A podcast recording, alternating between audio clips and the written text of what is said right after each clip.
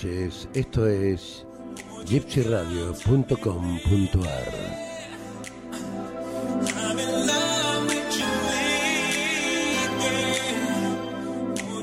Esto es Cineficción Radio.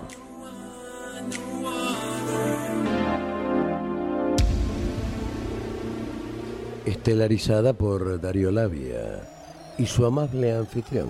¿Quién les habla? Chucho Fernández.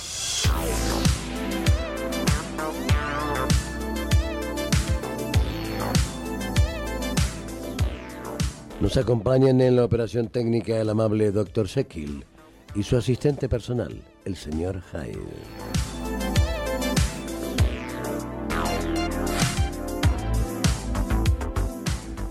Todos los domingos, entre las 20 y las 22, Cineficción Radio.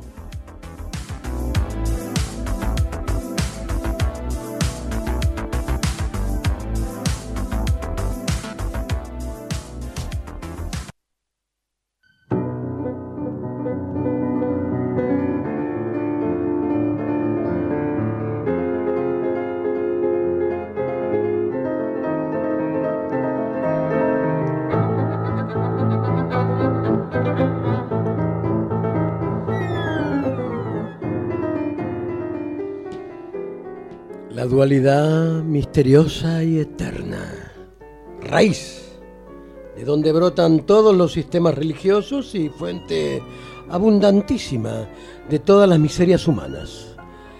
Era el tema favorito de mis meditaciones.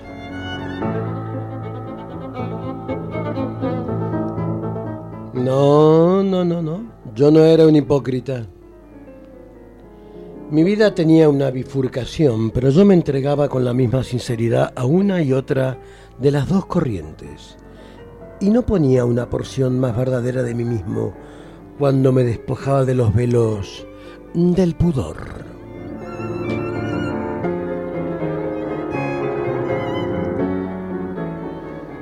Que claro, cuando me entregaba en pleno sol a investigar los secretos de la naturaleza o a o aliviar las penas de mis semejantes. ¿Por qué? ¿Por qué ha de llevar el hombre en un mismo haz esta antorcha luminosa y esta tea infernal? Doctor Jekyll, como uno de nuestros más prominentes investigadores científicos, ¿puede explicarnos por qué los hombres cometen actos como el asesinato? Sobre esa teoría, Henry y el doctor Lanson no están de acuerdo. Lanson está totalmente de acuerdo, pero él le teme a la opinión pública. Por mi parte, estoy convencido de que la ciencia algún día penetrará la mente humana. ¿Usted piensa que la violencia nace de un cerebro enfermo? Yo pienso que toda mente humana tiene dos diversos aspectos, el bueno y el malo. Cuando predomina el malo, sale a relucir el instinto animal, el deseo de satisfacerse, aunque se tenga que matar para lograrlo. Es verdad que algunas personas nacen con un perfecto control de ese instinto, pero yo quiero ayudar a quienes no tienen esa fortuna. Si lograra controlar ese instinto, dominarlo perfectamente para que no perjudicara a nadie. Tal vez acabaríamos para siempre con el crimen, la violencia y la guerra. Y reinaría la paz entre los hombres de buena voluntad. Entiendo.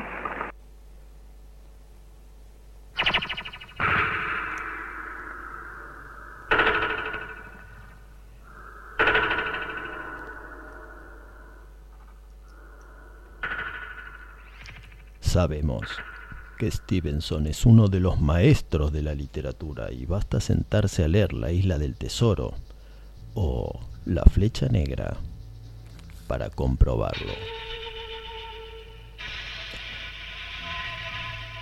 Sin embargo, una de sus novelas, El extraño caso del hombre y la bestia, compite con Drácula Frankenstein y Sherlock Holmes entre los personajes más adaptados al cine y la televisión.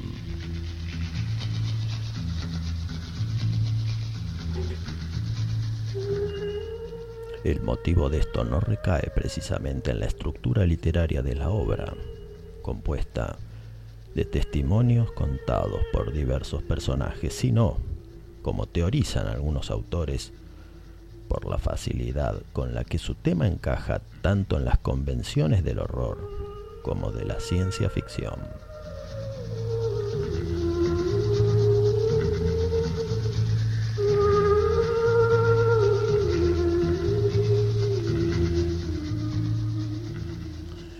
Y el hecho es que Hyde no proviene del reino de lo sobrenatural, sino que surge de un experimento científico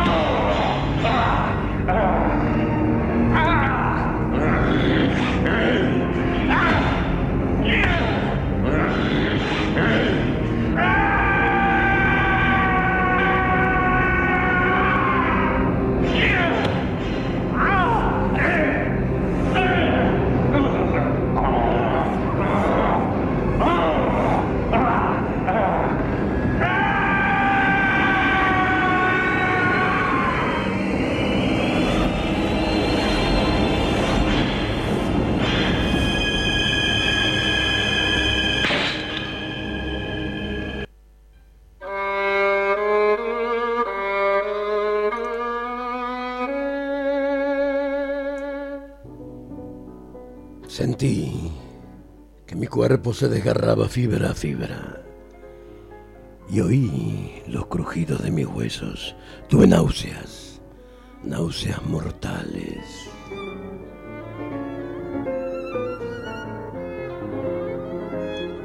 Mi espíritu se pobló de los horrores que han de acompañar el tránsito de esta vida. Pero un instante después mis agonías se disiparon y experimenté la sensación del que vuelve a la salud después de una enfermedad agotante.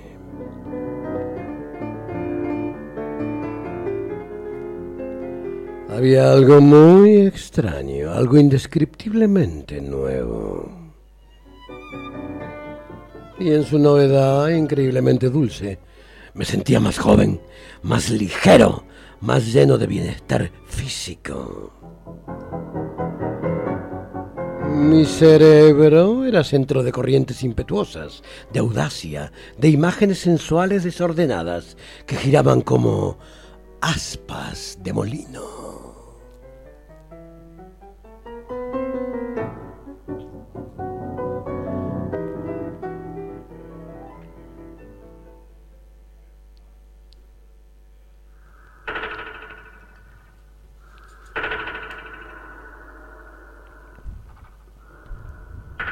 Aquejado desde chico de problemas respiratorios.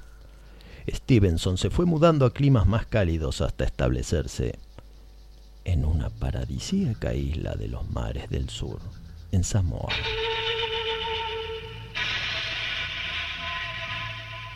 Un lugar donde bien podrían haber desembarcado Long John Silver y sus aguerridos tripulantes.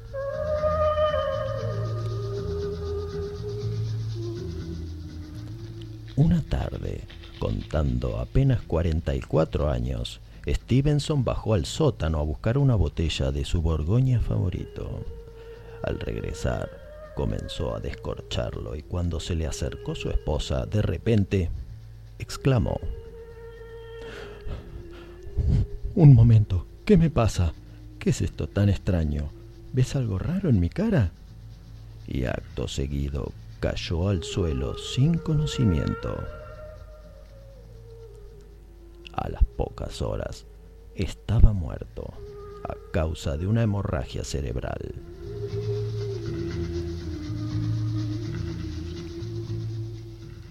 ¿Ves algo raro en mi cara? En sus últimos instantes de lucidez, el autor que había creado un personaje que podía transformarse en otro, temió que él mismo fuera alguien diferente.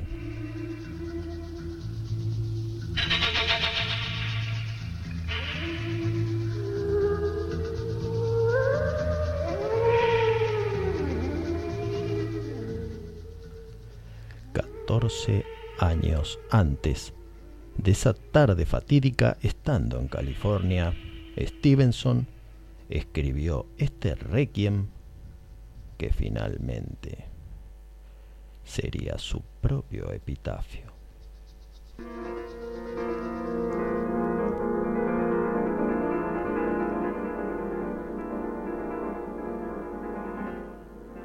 Bajo el cielo astrífero tengo una fosa en la que poder yacer.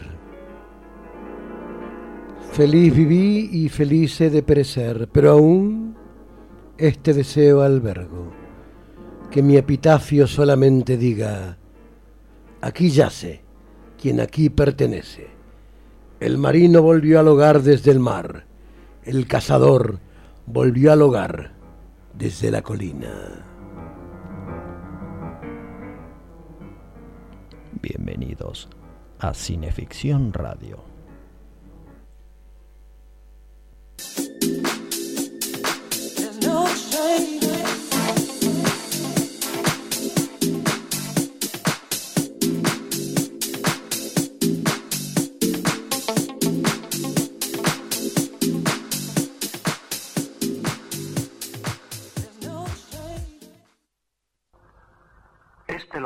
Hace tres años en Bengala. Una auténtica fiera. Este otro lo cacé en Baviera. Un extraordinario ejemplar. Yo diría que hay algo humano en la expresión de ese animal. Parece que se ríe de nosotros. No me atrevería a asegurarlo. Fíjense bien en sus ojos. Lo único que hay en ellos es odio. Tal vez cuando estuviese vivo fuese algo más que un lobo. ¿Algo más que un lobo? ¿Qué quiere usted decir? Que tal vez pudo ser un hombre. ¿Un hombre lobo? Pues claro, un hombre lobo. Un licántropo. Dice la leyenda que un hombre se transforma en lobo las noches de luna llena. La única manera de matarlo y liberarlo de su maldición ha de ser a manos de una mujer que le ame y le atraviese el corazón con un arma de plata. ¿Una bala de plata, por ejemplo? Ahora comprendo por qué nos dejáis abandonadas. Con ese tema de conversación. ¿Decíais que pudo ser un hombre, un hombre lobo? Yo fui quien lo mató. Y puedo asegurarles que con balas corrientes de plomo.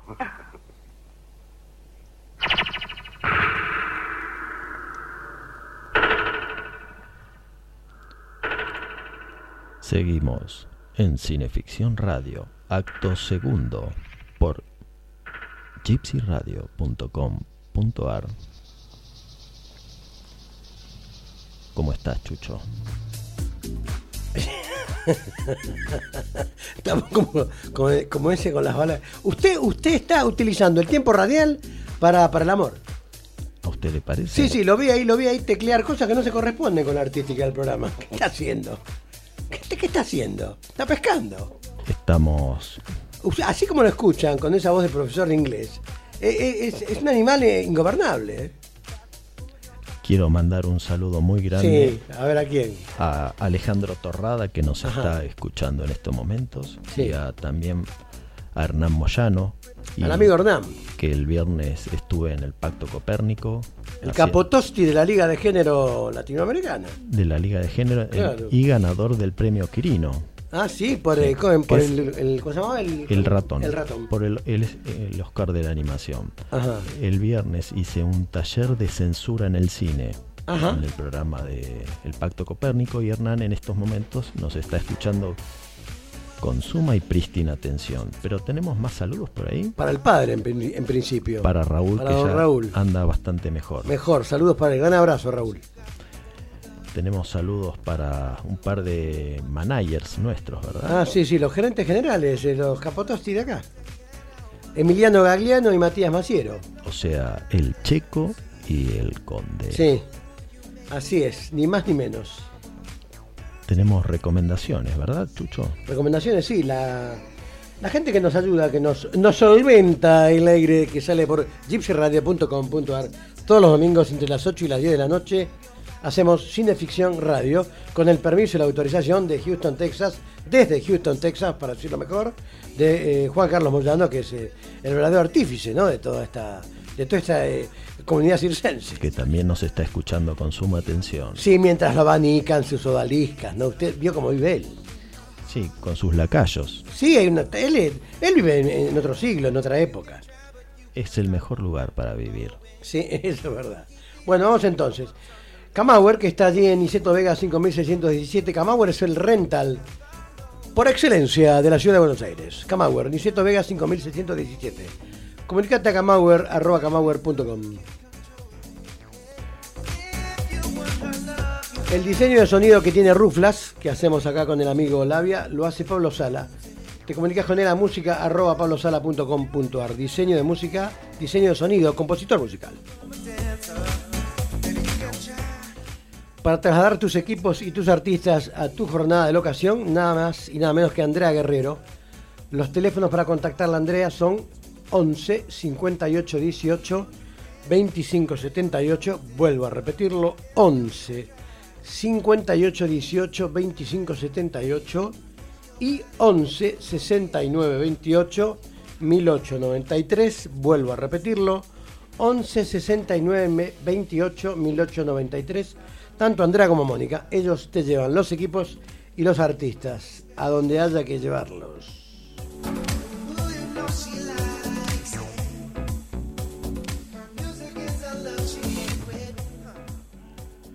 Está también mi amigo Richard Tatú, que es el que me, me, arregla los, los adhesivos estos que me pone, las calcomanías. El que los arregla y el que crea nuevos. Crea nuevos, sí. Richard Tatú, que está ahí en Avenida Santa Fe, 1670, local 26, en el subsuelo. Ese, ese es Richard Wagner, que no es otro que Richard Tatú.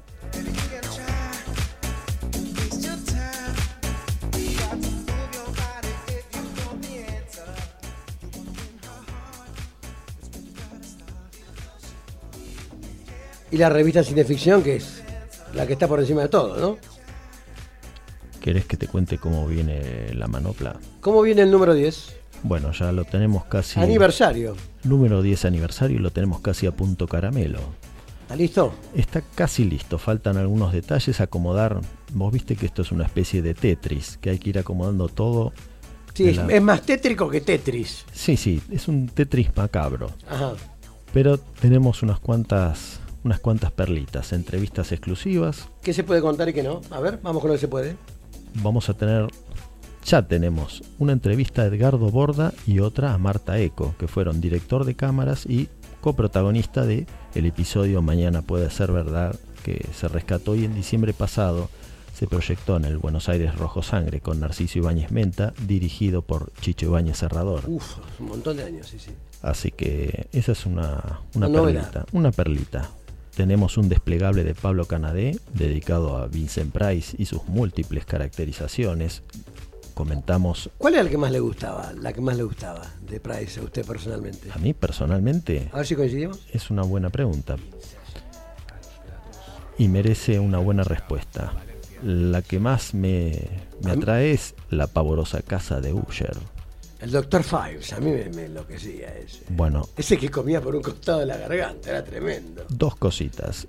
Un, la nota fundamental de la revista es de José Paparelli desde Madrid y mm. él nos va a contar en detalle cómo es que al ver el abominable Dr. Fives un sábado a la noche en la casa de los abuelos en el programa Viaje a lo Inesperado, él quedó para siempre traumado y vinculado con ese personaje hasta hoy en día. Entonces él nos cuenta por qué para él el abominable Doctor Fives es una obra maestra del cine. Es una maravilla. Pablo Canadé, comentamos a, toda, a todos los oyentes, pudo, pudo regresar a su hogar después de estar extraviado en esta, en esta casa en un baldío y volvió sano y salvo. Ah, felicitaciones, entonces. Sí, sí. ¿Lo logró? Sí, sí, eh, lo logró. ¿Qué más tenemos? Bueno, tenemos una ilustración del Morroco a doble página El para amigo Elmo. homenajear a El Galiné. Vamos Ajá. a publicar una entrevista a El Galiné que estuvo hace un, un mes y medio atrás en el Gomont asistiendo a la proyección de Pánico en el Transiberiano, una película que ella coprotagonizó con Peter Cushing, Uf, Christopher Lee, Alberto de Mendoza, Telly Savalas, Julio Peña, Víctor Israel y dirigió Eugenio Martín, que es un clásico del cine europeo de horror. Bueno, esas son algunas de las cositas ¿Cuándo que... está en la calle Cineficción número 10? Mes de julio. En julio. A todo esto vamos a mencionar. La tapa todavía no lo decimos, ¿no? La tapa es una un rack sanglant, una obra de Gabriela Rodas que evoca al abominable Dr. Fives. Ajá. Esa es para la tapa. En el interior vamos a tener un cómic del Pulpo Negro, uno de los asesinatos del Pulpo Negro por Miguel Ángel Collado. Y también vamos a tener una, il- una ilustración de Diego Puglisi sobre Udo Kier. Así que con eso Y va mi columna, como siempre.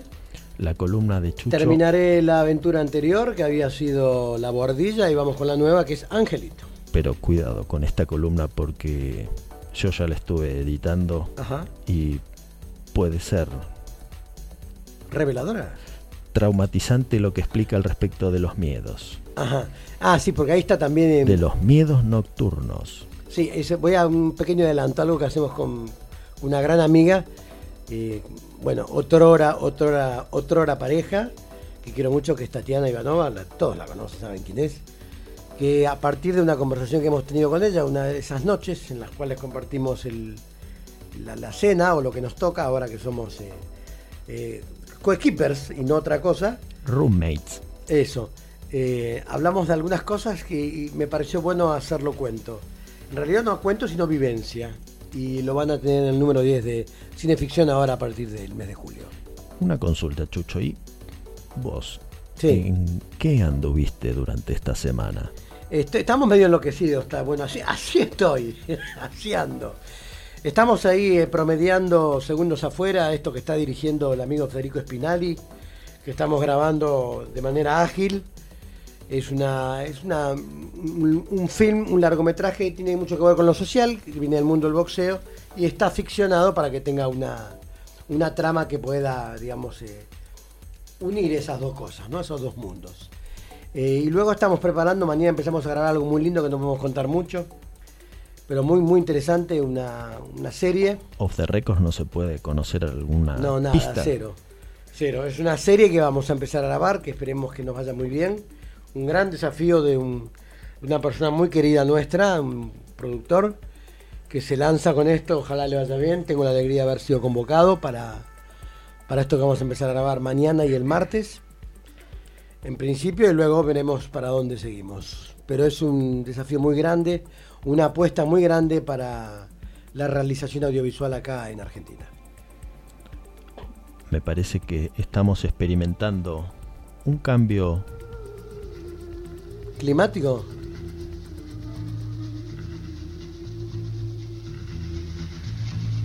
¿Y eso?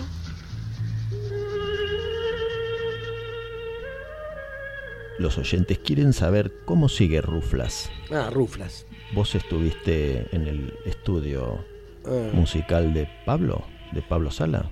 Eh, claro, ahí en, en Pablo Sala Estudios es donde hacemos todo lo que tiene que ver con ruflas. Eh, lo hacemos en la semana, lo preparamos y luego lo traemos ya listo, porque tiene una artística diferente a las dramatizaciones o lecturas que hacemos acá con el compañero Labia. Eh, Ruflas es la historia de un, de un hombre que ha sido hechizado por una bruja muy poderosa, convertido en un animal, en este caso un lobo, en un lugar muy particular, eh, donde el frío es muy intenso, y hay en ese lugar una cantidad de hechizados, no es él solo, por esta, por esta señora, y tiene otra, una, un- una contrafigura, esta bruja, que es otra bruja, también muy poderosa, que hace lo que puede con los hechizos de esta primera. Eh, Ruflas hemos tenido el primer capítulo, que es un, un pensamiento, una reflexión de él. El segundo. Perdón, ¿podemos Sí. escuchar el primer capítulo? Ah, ¿quiere ya lo tiene ahí en punta? Lo tenemos aquí. Ya Sáquelo, sáquelo. Aullando y babeando. Sáquelo a la pista.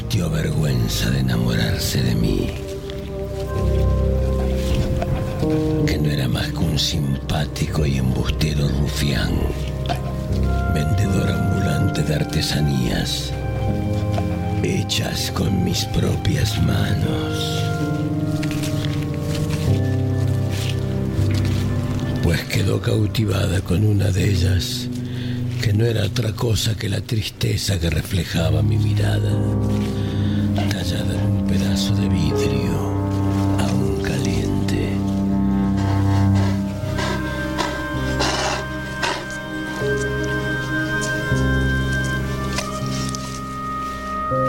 Fue su fastidio, su ira, su enojo, que me embrujó una noche antes de echarme entre lágrimas de su castillo. Luego de unas noches de breve e intenso romance, me convirtió en esto que ven, un lobo negro y ahora viejo, al que llamó con desdén Ruflas.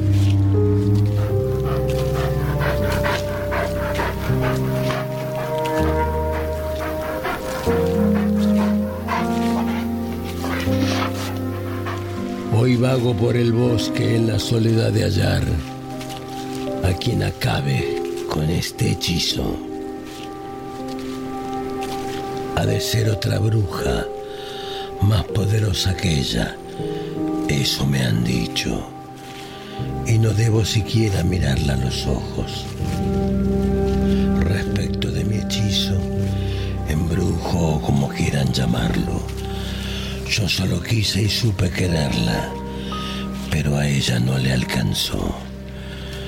Hay amores breves, fugaces, como la brisa de un verano, como esos abrazos que nos envuelven unos instantes para luego dejarnos solos.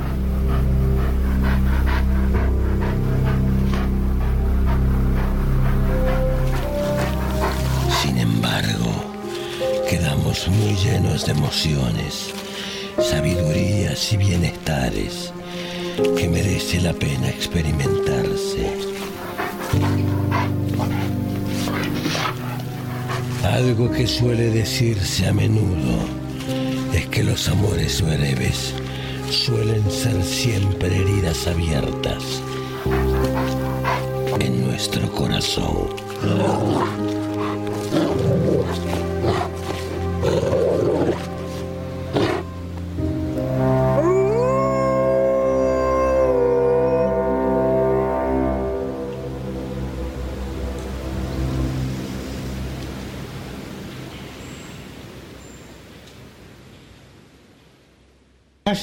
Señor, buen día. ¿Cómo le va? Pase, don Manuel, pase. ¿Qué pasó?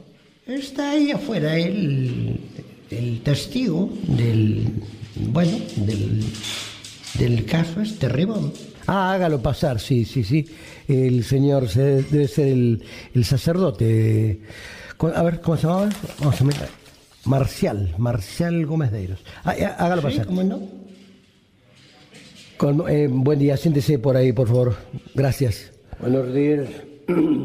Usted es el señor Marcial Gómez de Eiros, ¿verdad? Así es el mismo que usted aquí ve. Yo lo que veo es un pájaro apoyado en el respaldo de la silla del, del declarante. Pues es lo que hay. Usted mandó llamar, aquí me tiene.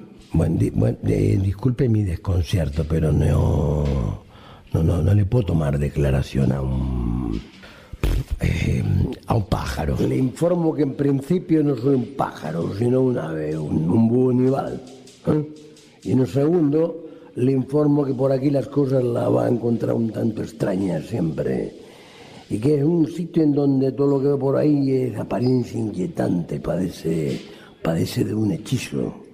Y yo, claro, bueno, no soy la excepción, por eso hablo. O alguna vez fui un hombre, ¿eh? Alguna vez fui un hombre como usted, aunque bastante mucho más alto. ¿eh? ¿O dónde ha visto usted un pájaro que hable? Bueno, los lo- loros... Ni que, que como los loros. Con todo respeto, señor mío, esos payasos repiten. No hablan ni conversan. ¿Nosotros estamos conversando o qué? Conversa con un loro. Y luego me cuenta cómo le fue la charla. Tien- Tiene usted razón, sí. Perdón, discúlpeme. Bien, vayamos al punto entonces. A ver, usted es testigo del caso Ribón. Ese extraño suceso en donde se asegura hay una dama que ha sido hechizada y convertida en un animal de temer, que merodea estas tierras heladas. Una cosa medio fantasiosa, discúlpeme, ¿no? Pero, pero, ¿es correcta esa información? No solo es correcta, sino que es exacta. Ribón vaga por el bosque y suele atemorizar a los que sorprende, aunque no, aunque no los, en verdad no los ataca. ¿Y usted, y usted conoce algún detalle que pueda aportar a la investigación del caso? Porque la verdad, no, no, no sabemos si hacer intervenir a fauna, eh, al- algún departamento de investigaciones especial. Es, es, es como inagarrable, como intomable este caso. Conozco, sí, desde luego, conozco detalles. Se trató de un desengaño amoroso que le trajo a la bellísima Ribón. Ah, era una, una chica. Ah, claro, la bellísima Ribón. eh, le trajo esas consecuencias, lo, lo- lo del hechizo, claro. Y una vez, aquel día que se cayó, bueno, quedó hechizada. Un día, de- le cuento. Sí, sí, adelante. Usted, usted, usted cuente lo que tenga para contar. Yo lo, lo cité aquí para que usted me dé su testimonio. Cuento cómo fueron las cosas. Usted cuente lo que tenga para contar. Adelante. Yo lo, lo escucho y hay alguien que está tomando nota. Bueno, un día, de mañana, tarde o noche, da igual. Las caídas duelen a todas horas. La taza se cayó y junto con ella, bueno, se cayó su ilusión, su plan y su esperanza. Y optó noble al fin, bueno, que primero estaba el resto. El resto cercano, no, no los demás. ¿Cómo no entiendo? Claro, optó y los eligió a ellos. ¿Qui- qui- qui- qui- quiénes son ellos? Ellos, sus hijos, para continuar bebiendo de aquella, de aquella taza que ya estaba rota. Ah, ah, ah, ah, comprendo. Sigue, sigue. Bueno, tal y como habían quedado sus pensamientos en modo continuo, ¿no? Como, como esa taza rota, así estaba ella. Y de- decidió resistir el impacto, ver la marca que le había dejado la caída cada mañana frente al espejo. Caerse se cae cualquiera, pero caerse para adentro eh, lleva un tiempo en cicatrizar, ¿sabe? Distinto a los golpes que produce una caída al suelo. Caerse de uno mismo a través de otro, eh, luego lo deja uno envuelto en una suerte de tornado sin fin, que va y viene a cada rato. Mm, No es fácil. Y en cada nueva visita vuelve a llevarse algo que había quedado a salvo al inicio y a vomitar los pedazos de lo que ya es imposible volverse a armar. Eh, vomita pedazos. No, e- esta parte no la entiendo, Marcelo. Claro, el tornado vomita los pedazos, nunca piezas enteras. Como para que uno no pueda siquiera intentar armar lo roto nuevamente y contemplar por un instante siquiera cómo había sido aquello, la vida que uno llevaba viviendo, que de tan espléndida modo lucía y a lejos. En el tiempo, ¿entiendes o no entiendes? Sí, sí, me- le, le veo como un tono poético a todo esto. ¿eh? Y, y estamos investigando un, un caso policial. Bueno, ¿quiere que le cuente cómo fueron las cosas o quiere que hablemos de lo que usted quiere? No, no, yo quiero que usted siga hablando. El amor es resistir, hombre, y no hablo de soportarlo todo, hablo de resistir. Cuando viene no se debe venir la brisa del desamor, porque convengamos que eso se percibe a flor de piel. Es lo que le pasó a Ribón. Es allí donde hay que avanzarse fuerte y tratar de quedarse en silencio. Es exactamente allí, en ese incordioso doloroso, que se produce el amor verdadero, que es en el que hay que apretarse fuerte uno del otro. Yo lo digo siempre en mi parroquia, y callar, solo callar, y saber dar toda esa vuelta en silencio, callados. Eso es el amor, hasta que el desamor pase y se lleve cada una de las sillas, cada uno de los platos, cada una de las fotos, que se lleve todo. Y si nos toma, que nos lleve juntos, como si fuésemos una sola pieza. Que pase como un tornado. Y una vez que se aleje ese tornado, que es el desamor, aunque hayamos quedado algo magullados y no tan cerca uno del otro, bueno, con algún esfuerzo y paciencia podremos buscarnos otra vez y encontrarnos nuevamente. Si lo que rompió el tornado es la misma pieza, claro. Interesante, lo eh, están anotando, ¿verdad? Nada será igual, los pedazos mostrarán sus uniones restauradas, pero bueno, quedó como estaba esa taza en la que solíamos tomar el café caliente en la mañana al despertar. Nos diremos, quizá Sí, muy probablemente. ¿Es la misma taza la que habíamos bebido juntos? No. No. Bueno, exacto. No, definitivamente. Bueno, Marcial, yo la verdad le, le agradezco. Le, es un caso que para nosotros es sorprendente. Eh, no, le, no le aseguro que no lo tenga que volver a molestar. Es, es muy interesante lo que cuenta, es muy extraño. Eh, se percibe como, como, como, como, un, como, como un cuento, como una Usted ley. percíbalo como le dé la gana. Esto sucedió, sucede. Yo estoy hechizado. O alguna vez vi un pájaro que hable. ¿No ve que está hablando con un pájaro? Usted está loco. No me ve a mí, no me está viendo. Sí, sí, la verdad que En este pueblo es así, todo es inquietante, andan todos hechizados. No se sabe quién es animal y quién es persona. Usted llámeme cuando quiera, yo vengo y le doy la mano que sea. Bueno, le, le agradezco, le agradezco, eh, Marcial, y Marcial Gómez Deiros y a, a su servicio para cuando guste llamar. Muy amable usted también por tenerme en cuenta. Estoy en todo mi derecho de decidir sobre mi suerte. Soy el dueño y señor de mi tiempo. Y si las cosas han de ser así para lo que quede de mi permanencia en este mundo, es justo que sea yo quien determine hasta cuándo me veré de este modo. ¿Eh? ¿Quién anda ahí tras de mí? Lo percibo claramente. Muéstrese. Debes alimentarte, Ruflas. Perecerás en medio de la noche si no lo haces. Debes aprender a cazar para poder comer como el resto de los animales. ¿Quién me habla? Preséntese ante mí. Escondida en el bosque, en los alrededores, entre las rocas, detrás de los árboles o en ellos, no es forma de comunicarse. Ruflas, no puedes continuar revolviendo los desperdicios que arrojan los humanos. Tienes que poder cazar. Ajá. ¿Y quién lo dice? Una voz que proviene quizás del estado de alienación en el que me encuentro, dentro de mi lastimada imaginación. Solo quiero protegerte y acompañarte en el camino. Sé hacia dónde te diriges y voy a ir contigo, estés de acuerdo o no. Tengo también mis propios motivos.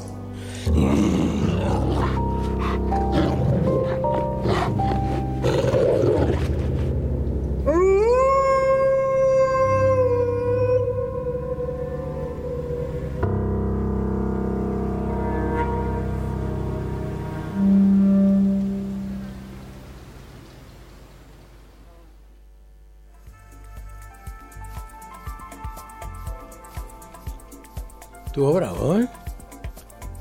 Tremendo. Hicimos el raconto entonces de lo que fue junio, con esta historia que hacemos acá con la- el jefe Labia, Ruflas. Eh, repetimos, eh, eh, eh, esto va semana por medio, digamos, domingo por medio. Y el último, la última semana de cada mes hacemos como un raconto, un repaso para los que no pudieron estar al tanto. Y hoy hicimos la terminamos con la primera parte. Ya el próximo mes, julio, ya entramos en el tercer capítulo. Y hoy hicimos una pequeña introducción del sí, tercero. Señor. Sí, señor. Kiu. Con Q, que se lo hace una amiga que quiero muchísimo, que es Mocamos. Le mandamos un saludo. Un abrazo, un beso muy grande. Es una, una- es una persona maravillosa, un ser increíble. Esa gente que anda por ahí y uno tiene la suerte de que le acerquen.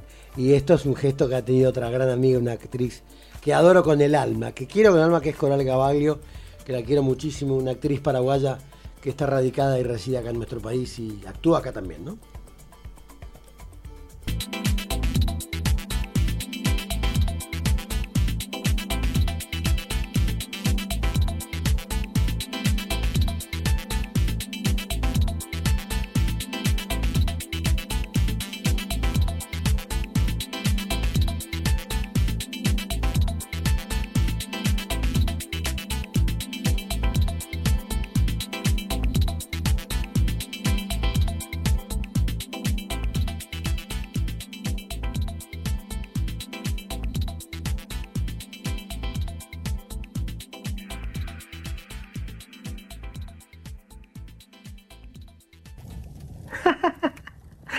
Con ella cuando te pertenezca? Seré un padre honorable. y ejemplar. ¿Así? ¿Cómo quién? Solo la distancia preserva la apariencia. Si eres padre y marido, tendrás en tu casa a los jueces más implacables.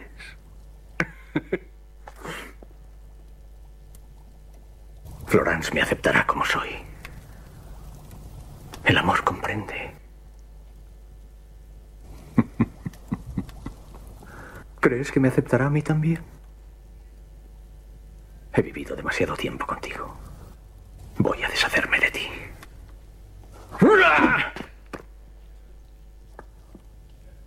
¿Ah, sí? ¿Cómo? Dándote la libertad. Necesitaré un traje a tu medida. Lo tendrás. Me refiero a tu cuerpo. Solo tengo uno y es mío. Ah. Pues tendrás que prestármelo. Y te lo devolveré usado. No quiero padecer la vergüenza de tus actos. si nadie te reconocerá, tendré la cara de tu alma. Y tú la de tu espejo. Tendré el cuerpo de tus pasiones. Y tú de los salones. Haré por ti todas las turbias acciones que el instinto dicta a tu cerebro y que pudren tu corazón. Seremos dos. Yo abyecto y tú impecable.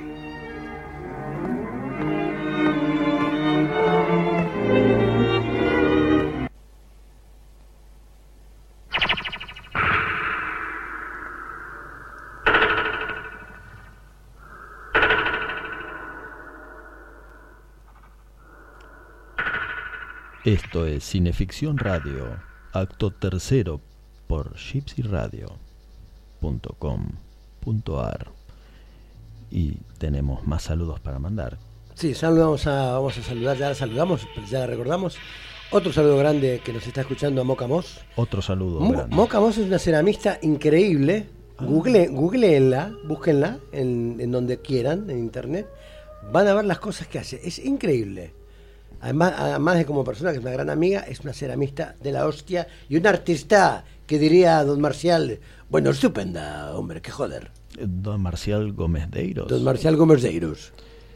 Quiero mandar un saludo, un abrazo muy grande a Edgardo Castaña, que es nuestro, vos sabes Chucho, que es nuestro músico de la compañía, nuestro músico estable de la compañía de Cinefanía, cuando vos le diste las glosas. Sí, sí, sí, lo hemos hecho en, en, la presentación de la revista. ¿Cómo la no? prese- en la Hace noche- poco. En la noche de los ilustradores, Edgardo te acompañó con su saxo electrónico. Sí, sí, aquello que preparó Romina Bon. Sí, señor. Le mandamos un, un abrazo grande a Edgardo. Bueno, y ahora tenemos un entrevistado de lujo desde Valencia, España. Le damos las buenas noches a un tocayo tuyo, tuyo que es Miguel Ángel Plana Fernández. Adelante. Buenas noches, Miguel Ángel. Hola, ¿qué tal? Buenas noches. Un saludo a todos los oyentes. Tengo en mi mano el abecedario del horror, editado el año pasado por Calamar Ediciones y que fuera coordinado por don Ángel Gómez Rivero. Entre otras letras que te tocaron, en la J de Jekyll y Hyde, abordaste tu ensayo con Mi nombre es Sombra, un film de Gonzalo Suárez, por cierto no muy citado entre los estudiosos de la materia. Hemos tomado nota y este acto lo abrimos con un diálogo de esa película y de hecho, además, te hemos citado en nuestro correspondiente breviario de Jekyll y Hyde. Miguel Ángel, ¿qué importancia asignas a este filme en el concepto, en el contexto del fantaterror hispano? Eh, en realidad, eh, la cinta de Gonzalo Suárez le queda por, por fecha un poco lejano el boom de- del cine fantástico español, que cuando hablamos del fantaterror hispano siempre nos limitamos a esa, a esa época, aunque como género cinematográfico haya evolucionado, incluso haya obras previas, ¿no? En los años 60 o incluso antes. Eh, Gonzalo Suárez además es uno de esos cineastas que en aquellos primeros años, porque el, fantástico en cuanto a atmósfera o como contenido metafórico no le ha abandonado nunca, ¿no? Dentro de todas sus películas siempre hay algún elemento de estas características. Pero Gonzalo Suárez es un, director como, como Pedro Olea, por ejemplo, y su cine mm, quizás antropológico, ¿no? Como, como Aquelarre eh, o El bosque del lobo o Vicente Aranda. Son eh, cineastas eh, tiradores solitarios, ¿no? Utilizan el, género para vehiculizar otras, otras inquietudes. De hecho, Aranda, por ejemplo, conseguía decir precisamente en aquellos años cosas sorteando la censura a través de, de esas metáforas fantásticas. Era una manera de, de contar las cosas sin que el establishment se sintiera ofendido, ¿no? Es cierto que Gonzalo Suárez con los años y su madurez, aparte es un, gran escritor, eh, esas preocupaciones más bien formales eh, y en cierto modo en, estas tres obras que voy a mencionar ahora temáticas, como sería Remando al viento, eh, que nos narra la génesis de aquel, aquel, aquel verano eh, en Villa de Odati, en la mansión, a pergueñar sus o dar forma a sus fantasmas. Mi nombre Sombra me parece que es un, una película que le da un giro eh, estupendo, con un enfoque psicológico. Lo de la sombra es muy junguiano. A, la historia, ¿no? Y eso es lo que más me sorprendió y me gustó. Me pareció que era una forma original de, de abordar un, tema que en el cine siempre se abordaba desde las transformaciones físicas, ¿no? Y eh, la tercera película, pues es El detective y la muerte, que yo considero que también adapta una historia muy relacionada con el tema, el tema de la sombra, eh, con esa factura eh, gore y siniestra de un cuento de hadas, además eh, adapta una historia de Andersen y yo creo que es un cineasta que mm, de haber abordado con más frecuencia el, género hubiera hubiera dejado películas eh, importantes ¿no? para la, historia del, del fantaterror hispano. Miguel Ángel, en el ámbito del cine universal, ¿cuáles son tus adaptaciones preferidas de Stevenson? y de Jekyll y Hyde? De las adaptaciones que yo prefiero, mm, la verdad es que son tantas las películas que hay sobre todos los personajes del género de, fantaterrorífico que a veces es difícil difícil seleccionar, ¿no? Es como cuando te preguntan a quién quieres más, a papá o mamá. También respuesta típica la que acabo de dar yo en ese sentido, ¿no? Es como una manera de eludir el compromiso. Eh, sin duda, mm, yo me quedaría con la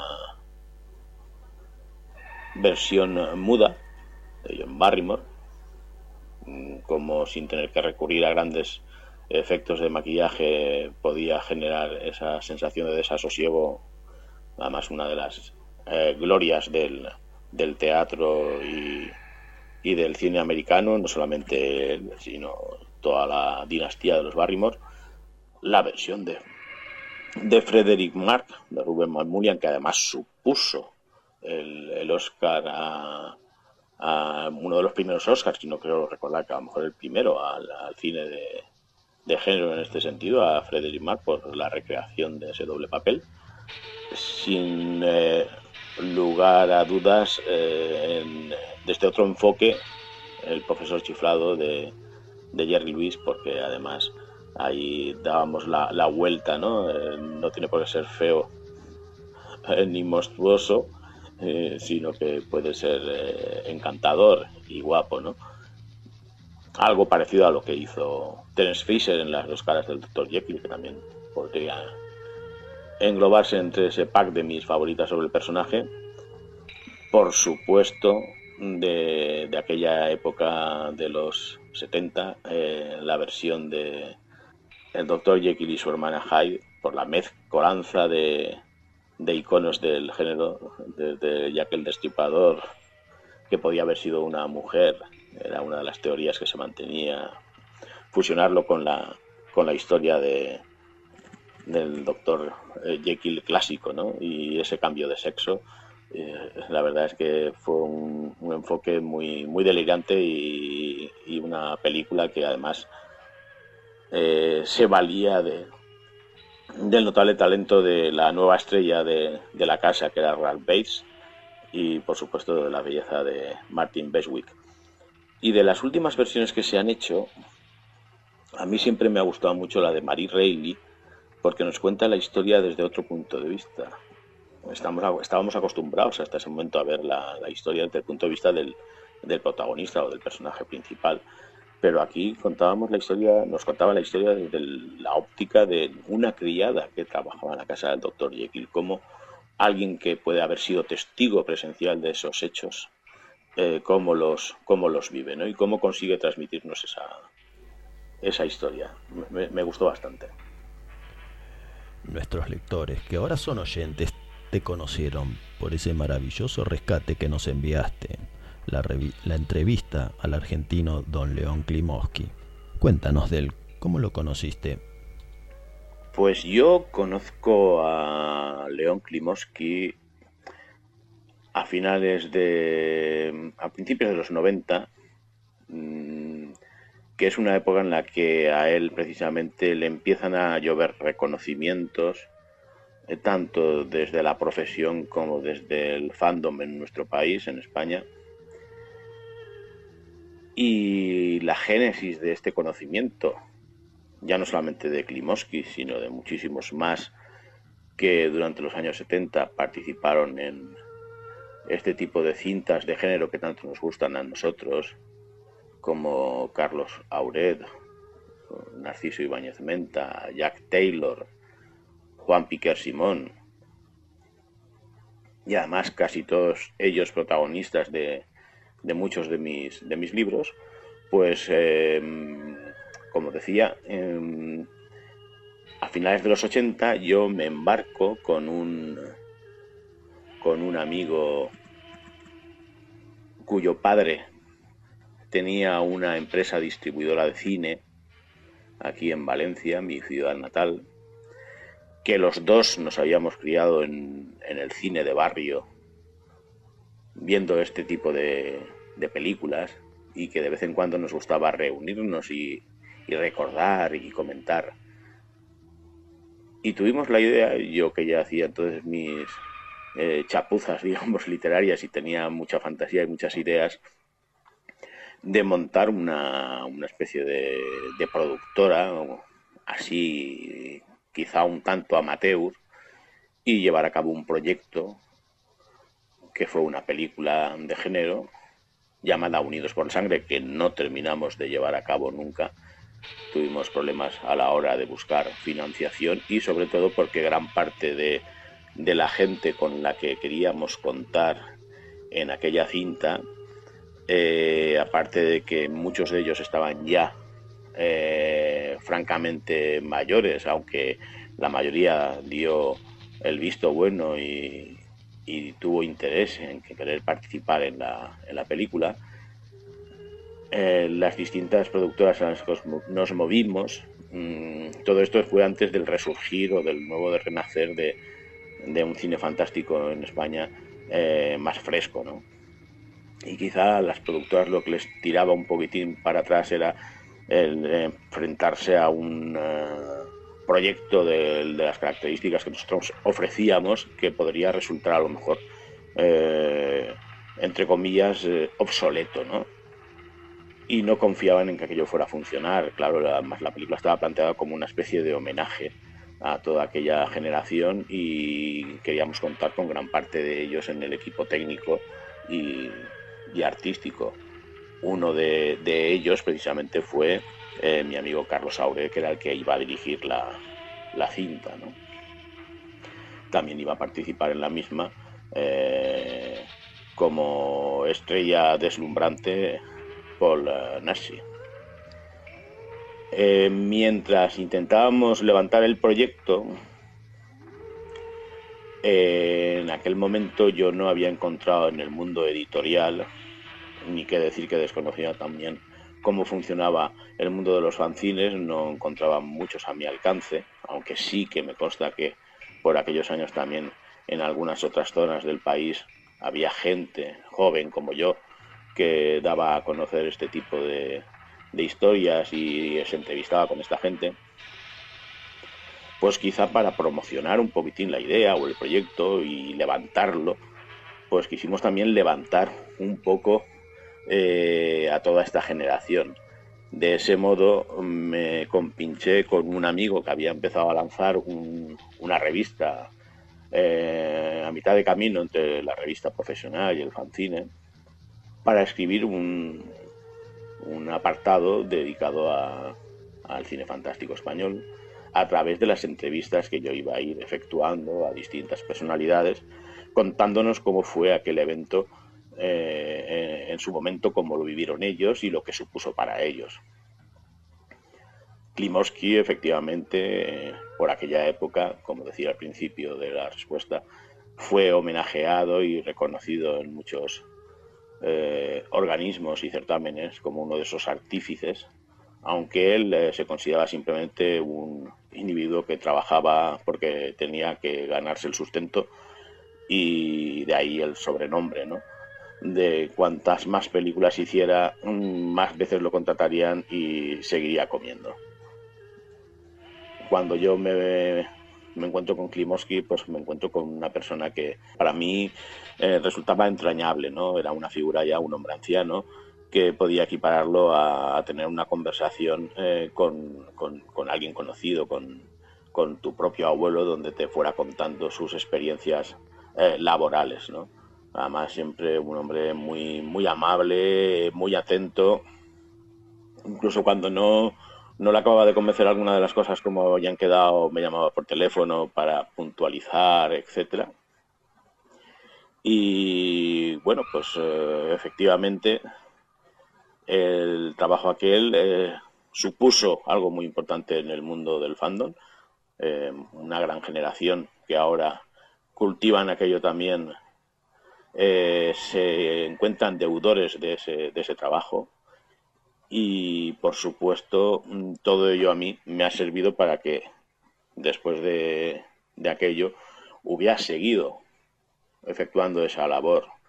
Eh, he participado en libros colectivos sobre figuras como Juan Piquer Simón, mi primer libro en solitario también con ayuda de, de otros compañeros para añadir algunos apéndices fue sobre el realizador Carlos Aure, director de la el espanto surge de la tumba, La venganza de la momia, que fue también ayudante de dirección de, de Klimovsky. Y cuando salió el libro de Aurel, un amigo mío escritor me dice, oye, sobre Klimovsky no hay ningún libro. Y me embarqué en ello. Me lo he tomado muy, muy seriamente, porque como he tenido que compaginar y lidiar con otros trabajos, me ha costado eh, algunos años, pero poco a poco va cobrando forma y además creo que el último el último puntito lo, dio el amigo Dario Lavia cuando me sugirió la posibilidad del título, que es el que si la editorial no dice lo contrario, terminará llevando el libro, ¿no? Leo el rápido. Y así jugamos también con el, el título de un spaghetti western, otro de esos géneros que él cultivo en los años 70. Claro que sí. Bueno, pero ahora antes de irnos al interludio musical, tenemos un mensaje. Un mensaje de Jerry Lewis para que todos tomemos nota. El discurso del profesor chiflado. En realidad, em, no poseo ninguna defensa real para mis acciones que no sea el... El que yo no tenía ningún control sobre lo que dije o hice como... Amigo amor.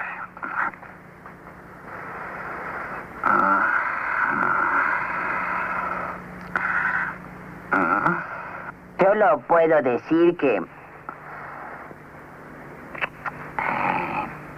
Yo espero no haber ofendido a nadie.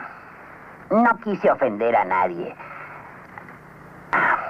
Ni tuve la intención de ofender a nadie ni de decir nada que no fuera de intención amable. Nunca es tarde en la vida para... No lo es. Para aprender una lección y... Creo que la lección que yo... La lección que yo aprendí se presentó a tiempo. Yo no deseo ser... Yo no desearía ser algo más de lo que soy, ni me gustaría ser alguien más que yo mismo. Al mismo tiempo me alegro de haberlo sido, porque pude aprender algo que jamás supe.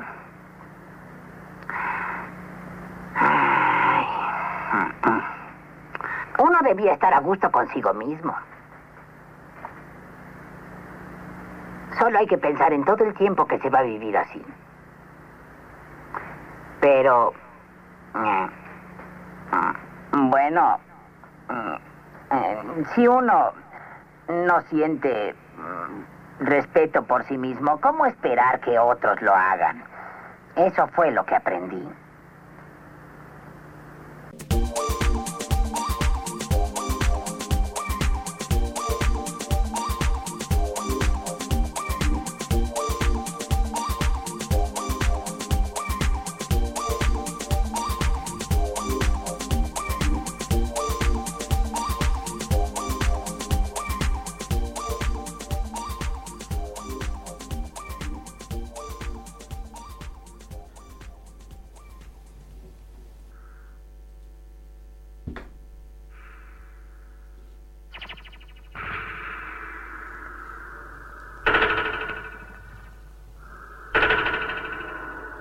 En Cineficción Radio. Acto cuarto por gypsyradio.com.ar. El gaucho y el diablo fue nuestra primera película en colores, allá en el hoy ya lejano 1952. Y para darle réplica a aquellos que criticaban la tendencia de adaptar clásicos foráneos en desmedro de los temas argentinos, que era la polémica del momento, se decidió hacer un mix. Se adaptó un clásico de la literatura universal como El Diablo Embotellado de Stevenson, pero se lo ambientó en nuestro país con interludios folclóricos y postales turísticas a lo largo y a lo ancho de la nación. La historia es la de un hacendado en la ruina, Juan José Míguez, que pierde todo en el juego y se encuentra con Enrique Fava, que le ofrece una solución mágica. Este es el remedio. Una botella, sí. Una botella. Pero está muy lejos de ser una botella vulgar. Tiene poderes mágicos. Los más terribles y extraños poderes. El precio primitivo de esta botella era elevadísimo. Pero con el andar de los años se fue reduciendo gradualmente por llevar aparejada la condición de que siempre deberá venderse a menor precio del que se pagó al adquirirla. Lamento desilusionarlo, pero no tengo más dinero. Estoy arruinado. ¿No tiene nada? Apenas unos pocos pesos. 85. Son suficientes. ¿Pretende usted que crea esa fantástica historia de la botella? Y además, ¿por qué habría de vendérmela tan generosamente? Admito que suena muy extraña esta historia. Pero me deshago de la botella porque ella me ha dado todo cuanto le pedí. Y porque quien la tenga en su poder al morir, perderá irremisiblemente su alma. Creer o reventar. Cuando Miguel compra la botella por apenas 50 pesos, se da cuenta que dentro no tiene un genio, sino un auténtico Mefistófeles. Estoy a sus órdenes. A mis órdenes. Ese es el convenio. ¿En qué puedo serle útil? Bueno, estoy un poco desconcertado, pero mi deseo es muy simple. Quiero dinero. ¿Dinero? Es que los hombres no saben pedir otra cosa. ¡Qué falta de originalidad! Lo necesito, ya lo sé. Lo mismo de siempre. Los anteriores propietarios de la botella me hicieron el mismo pedido. Francamente, ya estoy harto de conseguir dinero. Lo siento, pero no se disculpe. Es mi obligación. Pero la verdad es que las mujeres son mucho más originales. Habiendo invertido el dinero que el diablo le da para comprar grano y levantar todas sus cuentas, Míguez decide dejar que todo siga su curso normal, así que le vende la botella a un peón fiel, que agradecido se marchará en busca de su propia suerte. ¿Cuánta plata tenés? Poco, pero puedo conseguir lo que haga falta. ¿Cuánto tenés ahora? 40 pesos. Alcanza. ¿De veras? ¿De veras? Toma la plata y dame la botella.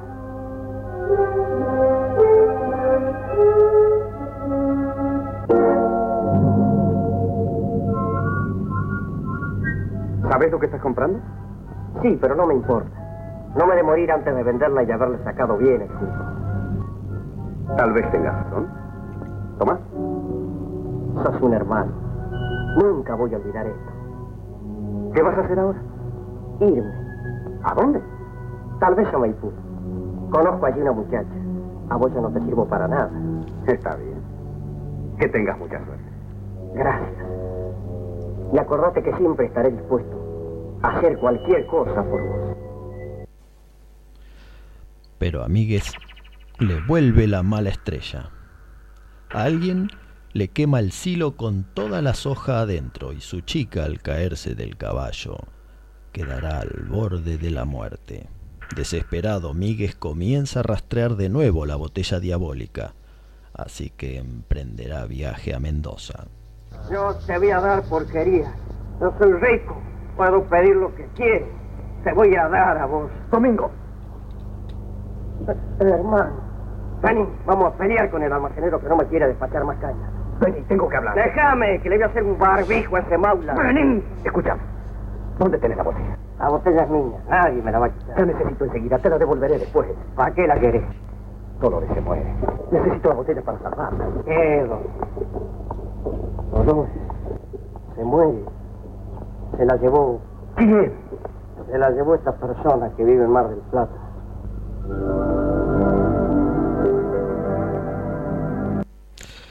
Así que ahora nos vamos a la tradicional ciudad feliz, a Mar del Plata. ¿Qué quiere? Deseo hablar con el señor Raúl Rey. No está, váyase. Le he dicho que no está. ¿Podría hablar con usted? No, no atiendo a nadie. Tan solo dos palabras acerca de una botella. ¿Una botella, dijo? ¿Qué botella? Esa que usted sabe. Yo soy Raúl Rey. ¿Qué quiere? Comprarle la botella. Ya no la tengo. ¿La vendí? ¿A quién, por favor? A un tal César Olmos. ¿Podría decirme dónde vive? ¿Para qué quiere esa botella? Trae mala suerte. Yo no creo en eso. Yo tampoco creía. La necesito a cualquier precio. ¿Dónde vive Olmos? Ahora no sé. Viví en Jujuy, cerca de Humahuaca. Gracias. Rumbo al altiplano, a por el señor César Olmos y a conseguir la botella a como dé lugar.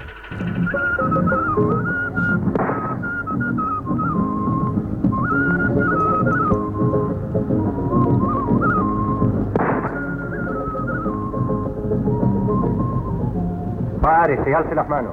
Un momento. Cálmese. ¿Se puede saber qué pasa? ¿Qué anda buscando? Quiero ver al señor César Olmos. El patrón no recibe a nadie. Tengo que verlo. ¿Qué busca ese hombre? ¿Quiere verlo, patrón? Tráiganlo.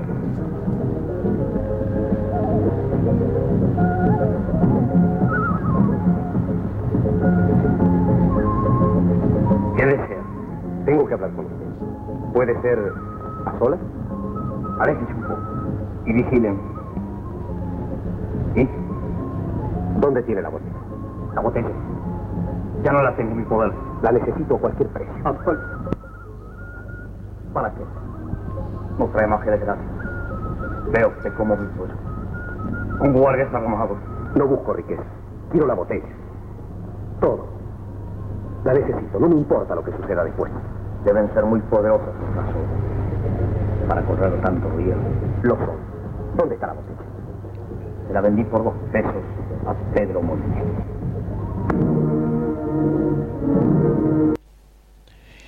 Y ahora por Pedro Molina, las cataratas del Iguazú. Y luego a otro, y otro, y otro. Cada uno ha vendido la botella por la mitad de su valor y cada vez se hace más difícil desprenderse de ella, hasta llegar al último, el querido Adolfo Limbel, al que la botella enloqueció y en un manicomio se encerró. Cuidado, creen que estoy loco. Conseguí venderla por dos centavos. ¿A quién la vendió? A una hermosa mujer sin corazón. ¿Cómo se llama? Yvonne Duval, la gran actriz. Me pagó dos centavos. Yo la quería. No me importa.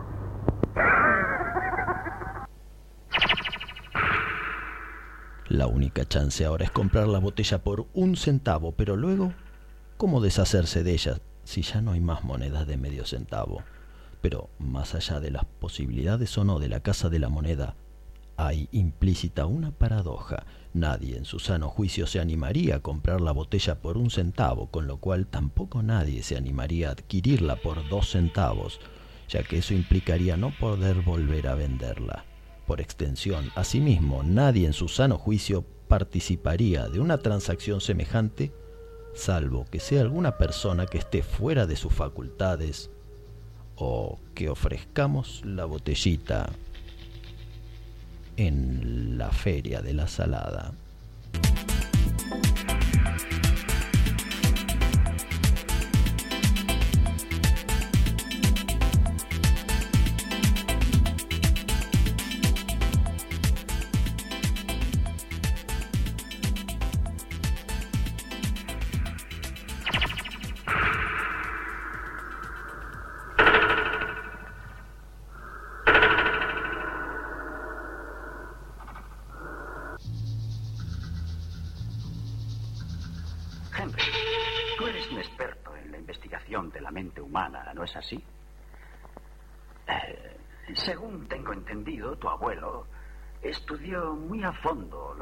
De la personalidad.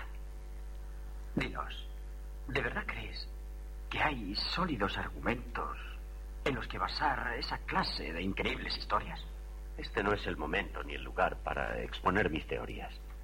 A propósito, ¿has leído El sueño de una noche de verano? Naturalmente. ¿Por qué? En la obra hay también un caso de desdoblamiento. Un hombre se convierte en burro. Cuidado no te pase eso a ti. Señoras, caballeros, buenas noches a todos. Estás escuchando Cineficción Radio, acto quinto, por gypsyradio.com.ar. Y luego de esta de este pasaje del Dr. Jekyll y el hombre lobo, el clásico del fantaterror hispano, volvemos a molestar a nuestro camarada Miguel Ángel Plana en Valencia, España. Miguel, llegaron ejemplares a nuestro país del libro Cine y Expedientes X de Ediciones Rosetta, dos volúmenes didácticos y atractivos para todos los amantes del cine, pero también para los buscadores de vertientes ocultas. Cuéntanos cómo hiciste para materializar esta interesante idea. Eh, vosotros sabéis que yo eh, colaboro en diferentes programas radiofónicos desde hace un montón de, años y hasta he tenido los míos propios. Y en una de las emisoras en las que estaba trabajando en un programa de, cine, una, una compañera ofreció a la emisora hacer un programa relacionado con el mundo del misterio, ¿no? Algo que en, en esos años eh, resultaba muy mediático. El caso es que la, compañera pues quiso, quiso contar conmigo, ¿no?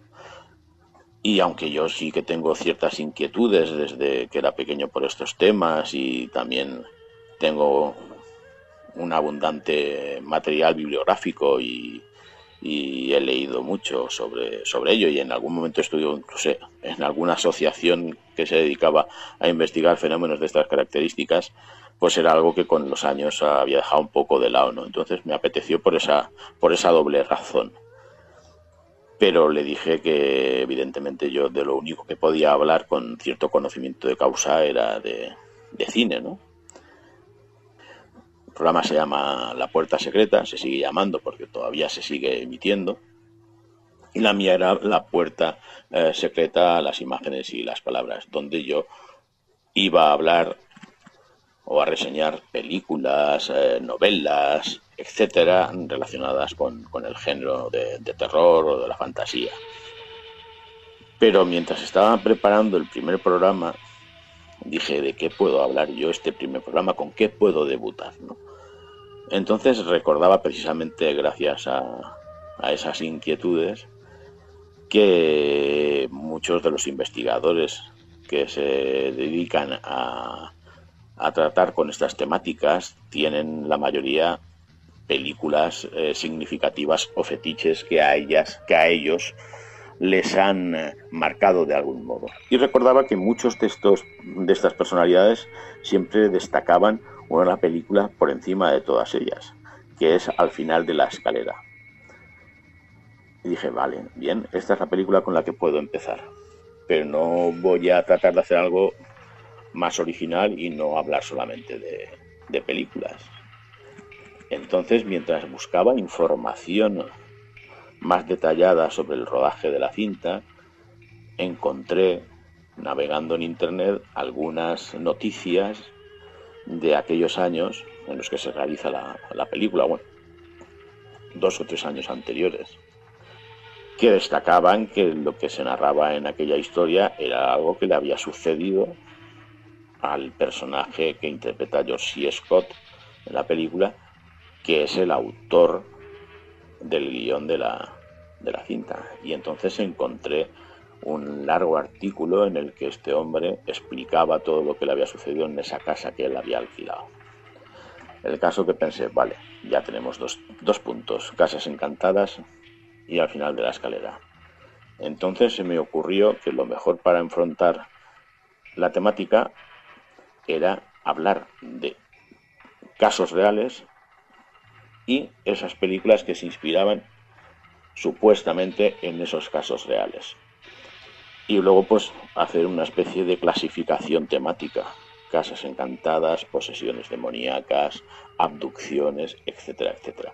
Evidentemente, la gran variedad de temática que existe dentro del mundo del misterio no permitía que muchos de los temas o de las fichas o archivos que iba a plasmar en el programa estuvieran basados en, en, casos reales, ¿no? Pero gran parte sí. Yo luego ampliaba cuando acabábamos cada apartado con, eh, con más bibliografía o películas relacionadas, estuvieran o no basadas en casos reales.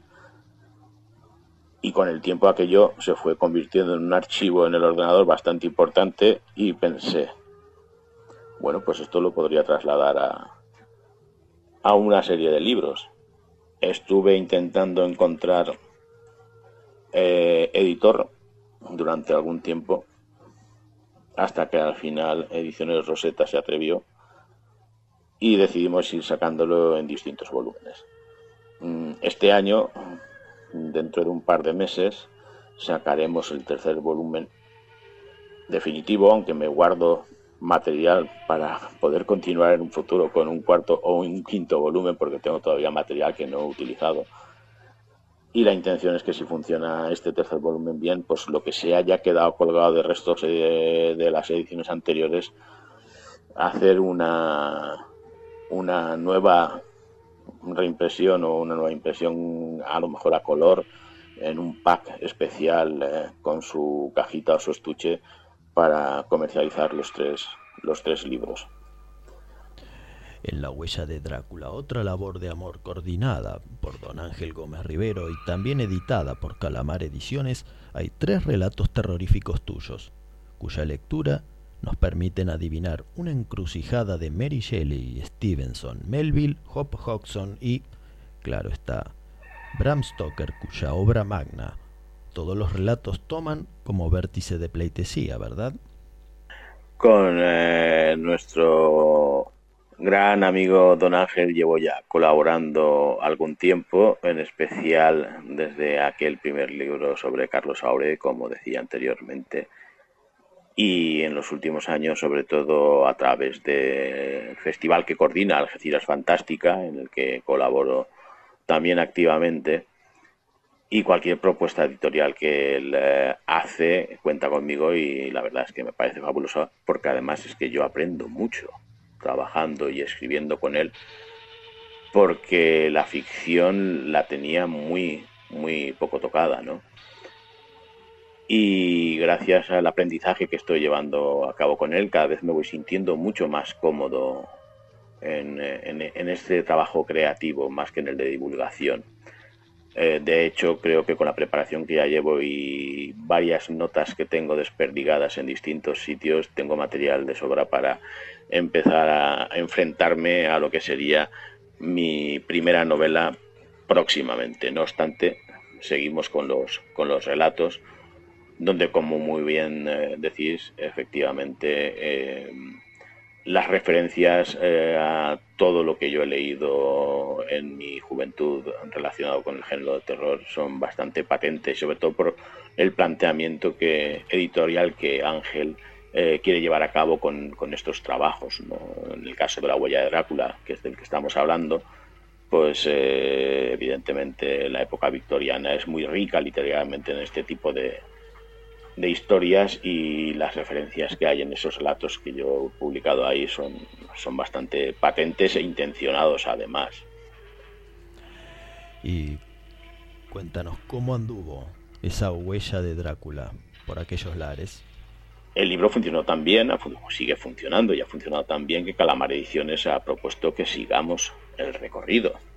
Entonces, eh, por no ir desvelando más cosas, para el próximo, en el que además ya me he emocionado y animado y tengo unos cuantos relatos más que de la huella de Drácula y quizá uno de ellos, que del que estoy especialmente muy satisfecho, es creo que de lo más largo en ficción que yo he hecho hasta el momento, porque son casi 20 páginas. Pues como decía, ya os podéis imaginar, si empezamos con Drácula, la propuesta editorial sigue avanzando. Ya tenemos también para el tercer volumen del año que viene, aunque quizá eh, nos lo planteemos en vez de, la inmediatez de un año un poco más, porque la presión eh, cuando se trabaja con un libro en colaboración entre varios autores eh, para que todo el mundo entregue su material a tiempo es bastante complicado.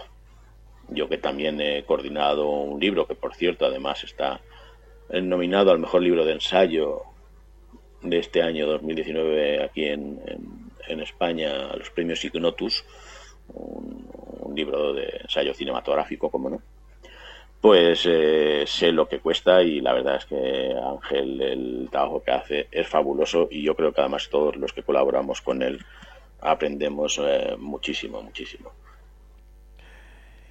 ¿Qué te traes entre manos próximamente?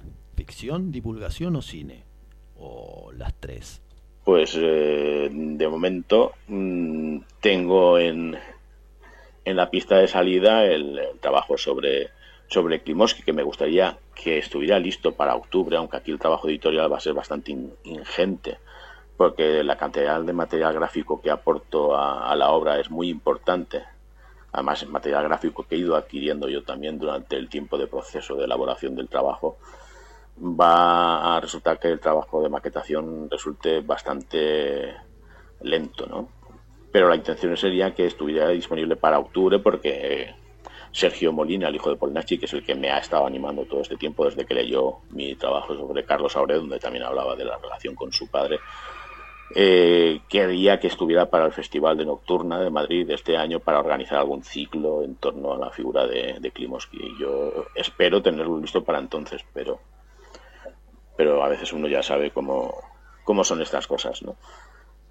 Los proyectos editoriales eh, literarios de relatos que sacamos este, este año en Algeciras Fantástica, que bueno, ya puedo avanzar que evidentemente el primer fue Drácula este será la, es la huella del, del hombre lobo. el de Cine y Expediente X Volumen 3.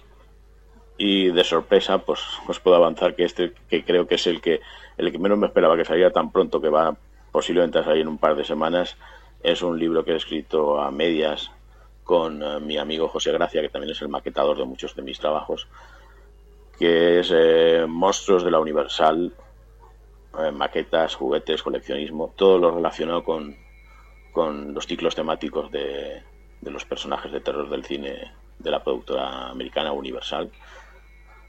Frankenstein, Drácula, El Hombre Lobo y todo lo relacionado en cuanto a merchandising en, en, torno a ellos, ¿no?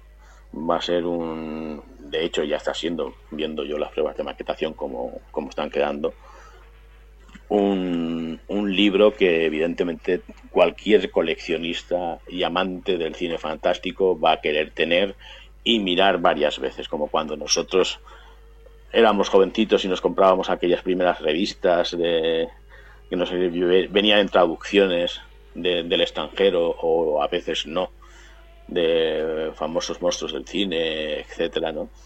Y disfrutábamos viendo las fotografías de las películas que no conocíamos ni habíamos visto, con ese grano tan tan grande, ¿no? Ese, ese mmm, papel de pulpa barato y veíamos en la parte de atrás la, la publicidad de las figuras o de las máscaras que, que, la gente podía adquirir comprándolas por, por correo, ¿no? Pues va a ser un reencuentro, digamos, que quizá con esa, con esa infancia nuestra cuando adquiríamos este tipo de material y luego cuando ya un poco más adultos eh, comprábamos libros que se nutrían básicamente a base de los afiches y los carteles de en esos colores chillones de todas estas películas, ¿no? Que muchos de nosotros también fuimos coleccionistas de, de este material cinematográfico. Claro que sí. Hemos, te cuento, Miguel, que estuvimos tomando nota por escrito de todas estas maravillas que se vienen para estar atentos e ir moviendo el avispero. Así que muchas gracias. Y bueno, la verdad es que ha sido un auténtico placer hablar con vosotros, amigos, y, espero que se repita la, experiencia ¿no? de, tener esta, esta charla tan, tan intensa y tan emocionante con, con vosotros. Un fuerte abrazo y buenas noches, compañeros. Sin duda que repetiremos pronto. Saludos para toda la patria y nuevamente gracias por tu tiempo. Se viene ahora un nuevo interludio musical, pero antes un anticipo de lo que tendremos en nuestro ultimísimo bloque, en que utilizaremos el dibujo animado para comprender mejor la psicología de Jekyll y Hyde. El automóvil en manos de un hombre común y corriente se acerca rápidamente a su extinción. La verdad es que el hombre común es una criatura de hábitos extraños y heterodoxos. Veamos el caso del señor Serafín Cordero. El señor Cordero vive en una zona tranquila y respetable. Es un hombre típico, considerado un buen ciudadano y de inteligencia normal. Es amable, cortés, puntual y honesto. Buenos días, señor Cordero. Buenos días, vecino, bonito día, ¿eh? El señor Cordero no lastimaría ni a una mosca ni a una hormiga. Él cree en el dicho de vive y deja vivir. El señor Cordero tiene un automóvil y se considera un buen conductor. Vez que se coloca detrás del volante, sucede un extraño fenómeno. El señor Cordero se carga con un superpotente sentido de fuerza. Toda su personalidad cambia. Abruptamente se convierte en un monstruo incontrolable, un demonio del volante. El señor Cordero es ahora Don León de la Rueda. ¡Fíjate por dónde vas, estúpido!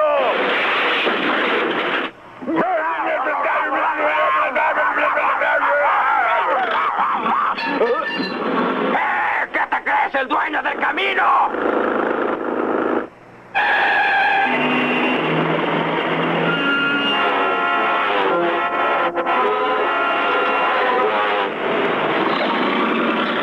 ¡Fuera de mi camino! ¡No estorbes! ¡Déjame pasar!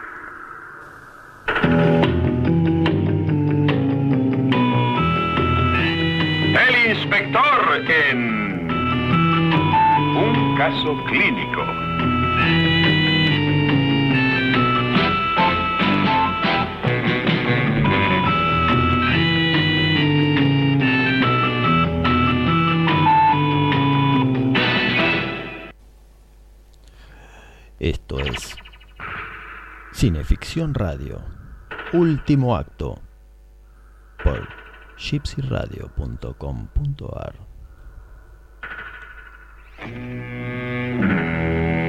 Una llamada de emergencia nos llevó al sargento Dodo y a mí a la sección de la morgue de Paris.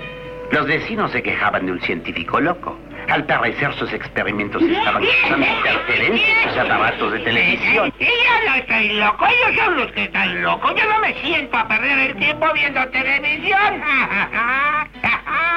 El sargento y yo comenzamos a hacer la investigación en todo el edificio. Casi siempre en la casa de los científicos locos hay un monstruo escondido en alguna parte. Y dígame, inspector, ¿cómo son esos monstruos? El primero en describir el aspecto del monstruo en la novela es Enfield, primo del abogado Utterson. Su aspecto presenta no sé qué rasgos repulsivos. Pocas veces habré visto a alguien que me sea tan profundamente antipático y sin embargo no hay en él peculiaridades dignas de señalarse expresamente. Ha de tener cierta deformidad, pues produce el efecto de un ser monstruoso, pero no puedo especificar la línea en que se aparta de la normalidad. Se le mira con interés y no descubrimos la causa que provoca nuestra curiosidad. No, es imposible, absolutamente imposible para mí hacer una descripción de Hyde, y no por falta de memoria, pues lo tengo tan presente como si lo estuviera viendo. Sido reciente. Tomaré un poco de agua mineral para apagar el fuego que traigo en mi estómago. Ah, Creo que esto me aliviará un poco.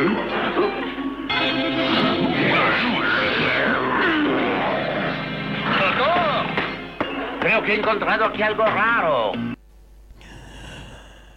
creador de un monstruo, pero no con partes de muertos como Víctor Frankenstein, sino de sí mismo, el Dr. Jekyll se convertirá en símbolo de los peligros de la irrestricta experimentación científica.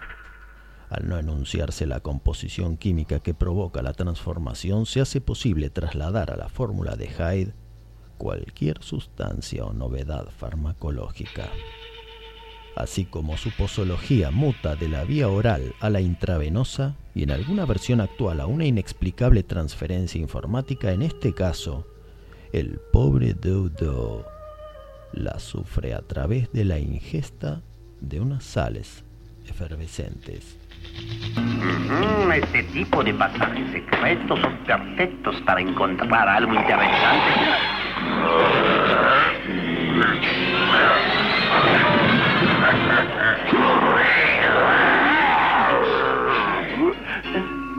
Oiga, inspector, ¿encontró usted el pasaje secreto?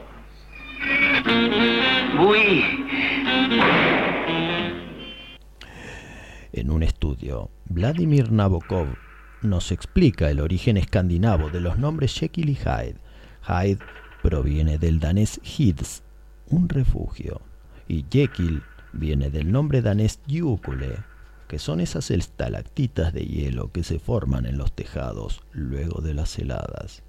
Ignorando estas simples derivaciones se podrían encontrar toda clase de significados y simbolismos, especialmente en Hyde, siendo el más obvio el de oficiar como escondrijo del doctor Jekyll, en donde el noble médico y el asesino se confunden.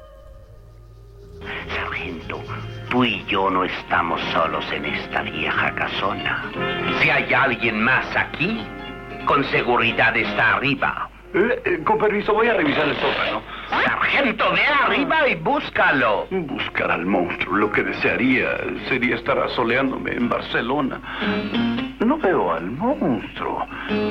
Bueno, al menos es buena señal.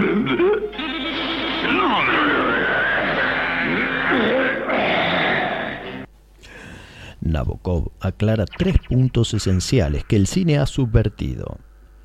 Jekyll no es enteramente bueno, sino un ser compuesto de bondad y maldad, un ser hipócrita que guarda su fachada de respetabilidad, pero que añora las delicias y placeres de lo sórdido. No hay transformación, sino la proyección o eyección de todos los vicios y malos pensamientos de Jekyll en un ser diminuto, más diminuto que el original, al que denomina Edward Hyde. La aparición de Hyde deviene en una tercera personalidad, el Jekyll residual, cuando Hyde toma el mando. Encerraremos bien al monstruo en este cuarto, Dodo.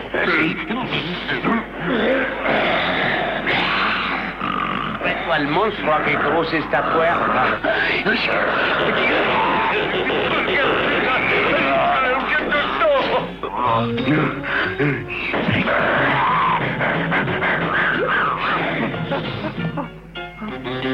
Oiga, inspector. Dígame, ¿qué pasó? Cierra la puerta, Dodo. Está entrando mucho aire. Uno de los aspectos más llamativos de la novela es la ausencia de mujeres. En base a esta observación, algunos estudiosos ven la historia de Jekyll y Hyde como la de una comunidad de monjes. Es que Utterson es soltero, así como Jekyll, y todo indica que también lo son Enfield y el mayordomo Poole, exceptuando dos o tres criadas, una anciana y una jovencita sin rostro que corre por un médico, el sexo gentil no tiene cabida en la trama.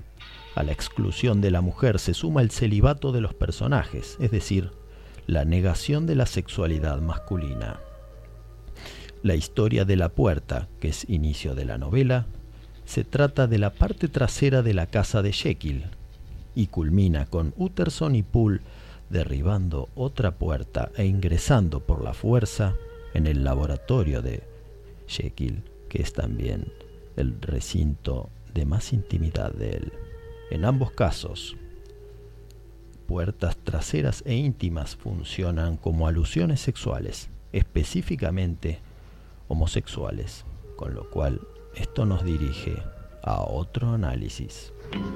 Buscamos en todas partes menos en el sótano. Debe estar aquí. Eh, ¿Me puedo quedar aquí y atraparlo cuando usted lo saque? Eh, ¿Sí? Estamos en esto juntos. Tú primero. Ten preparada tu pistola. Ay, me siento un poco mal.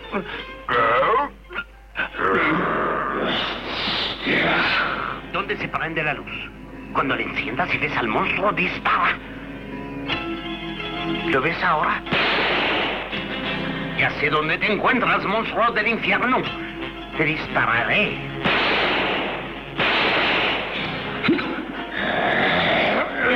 Cerdo!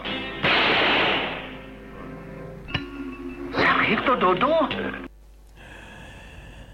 En ciertos aspectos, Jekyll y Hyde es un caso de histeria masculina, una fábula acerca del pánico homosexual, el descubrimiento y la resistencia a la propia homosexualidad, el desenlace con el suicidio del protagonista con arsénico, final en la época victoriana de muchos homosexuales chantajeados, puede ser visto también como un espasmo postrero de culpa homofóbica.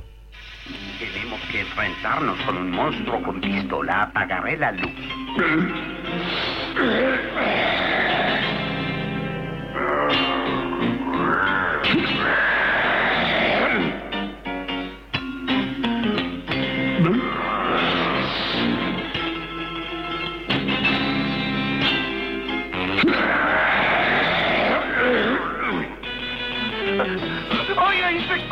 no me deje solo con este monstruo. Espéreme, no me deje aquí. Oiga. Todo esto nos recuerda que nunca escuchamos la campana del propio Hyde, así que le damos por última vez la palabra al doctor Jekyll y nos despedimos. Hasta la semana que viene en Cineficción Radio.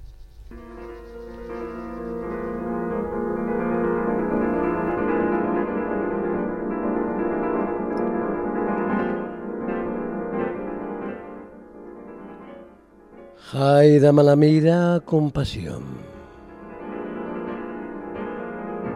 La ama. La ama tanto que yo mismo odiándolo como nadie puede odiarle, no puedo menos que sentir compasión. Lo dicho, Haida ama la vida con pasión. Pues comprendo su dolor cuando piensa que está en mis manos acabar con él. Si es que me suicido.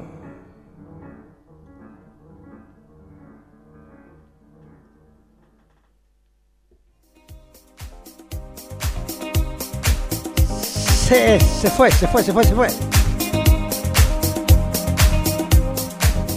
Esto fue Cineficción Radio. Todos los domingos entre las 20 y 22 horas por gypsyradio.com.ar. En Facebook nos podés buscar en arroba Radio OK. O en arroba revista Cineficción. Los acompañaron esta noche el jefe Labia en la conducción. Y su amable anfitrión, ¿quién les habla? Chucho Fernández. En la operación técnica, como siempre, en nuestro querido, dedicado para él este programa, el doctor Jekyll. Y vaya a saber quién, el mismo, el señor Hyde. Dedicamos este programa a nuestro comandante en jefe allá en Houston, Texas, Juan Carlos Moyano.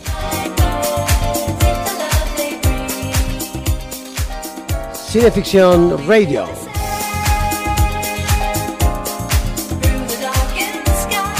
Todos los domingos entre las 20 y 22 horas por gypsyradio.com.ar.